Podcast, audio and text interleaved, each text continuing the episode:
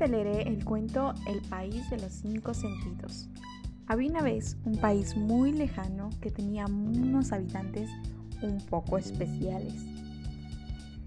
En el pueblo de los ojos vivían muchos ojos que todo lo miraban.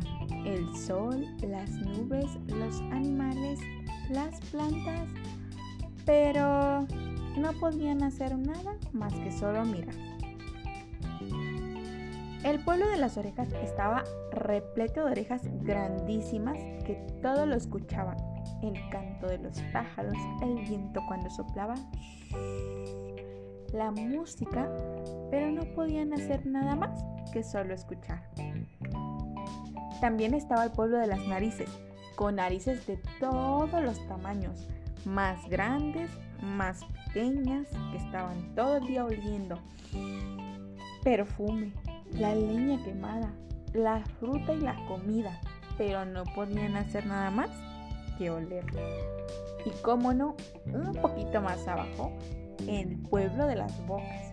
Las tenías de todas formas posibles, gruesas, finas, que hablaban y hablaban, reían, cantaban, llamaban, comían, masticaban, pero no podían hacer nada más. El pueblo de las manos las había largas, cortas, con uñas mordidas, con uñas pintadas, se dedicaban a tocar todo, las tijeras, las tijeras, la tierra mojada, las piedras ásperas, el agua fría. Y además aplaudían, se chocaban entre ellas y saludaban, pero no podían hacer nada más. Y así pasaban los días en estos pueblos, los ojos mirando, las orejas escuchando, las manos tocando, las narices oliendo y las bocas probando. Pero en el fondo estaban muy aburridas. Un día paseando y paseando se encontraron unos habitantes de cada pueblo y pensaron que sería muy interesante si se pudieran juntar todos y así lo hicieron. Se reunieron los ojos, fueron buscando unas orejas, después una boca, después una nariz y por último unas manos.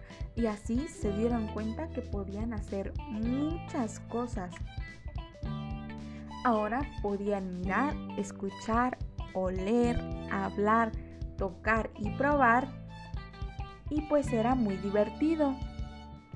Desde aquel día ya no era el país de los cinco sentidos, se convirtió en el país de muchos niños y niñas que bailaban y cantaban.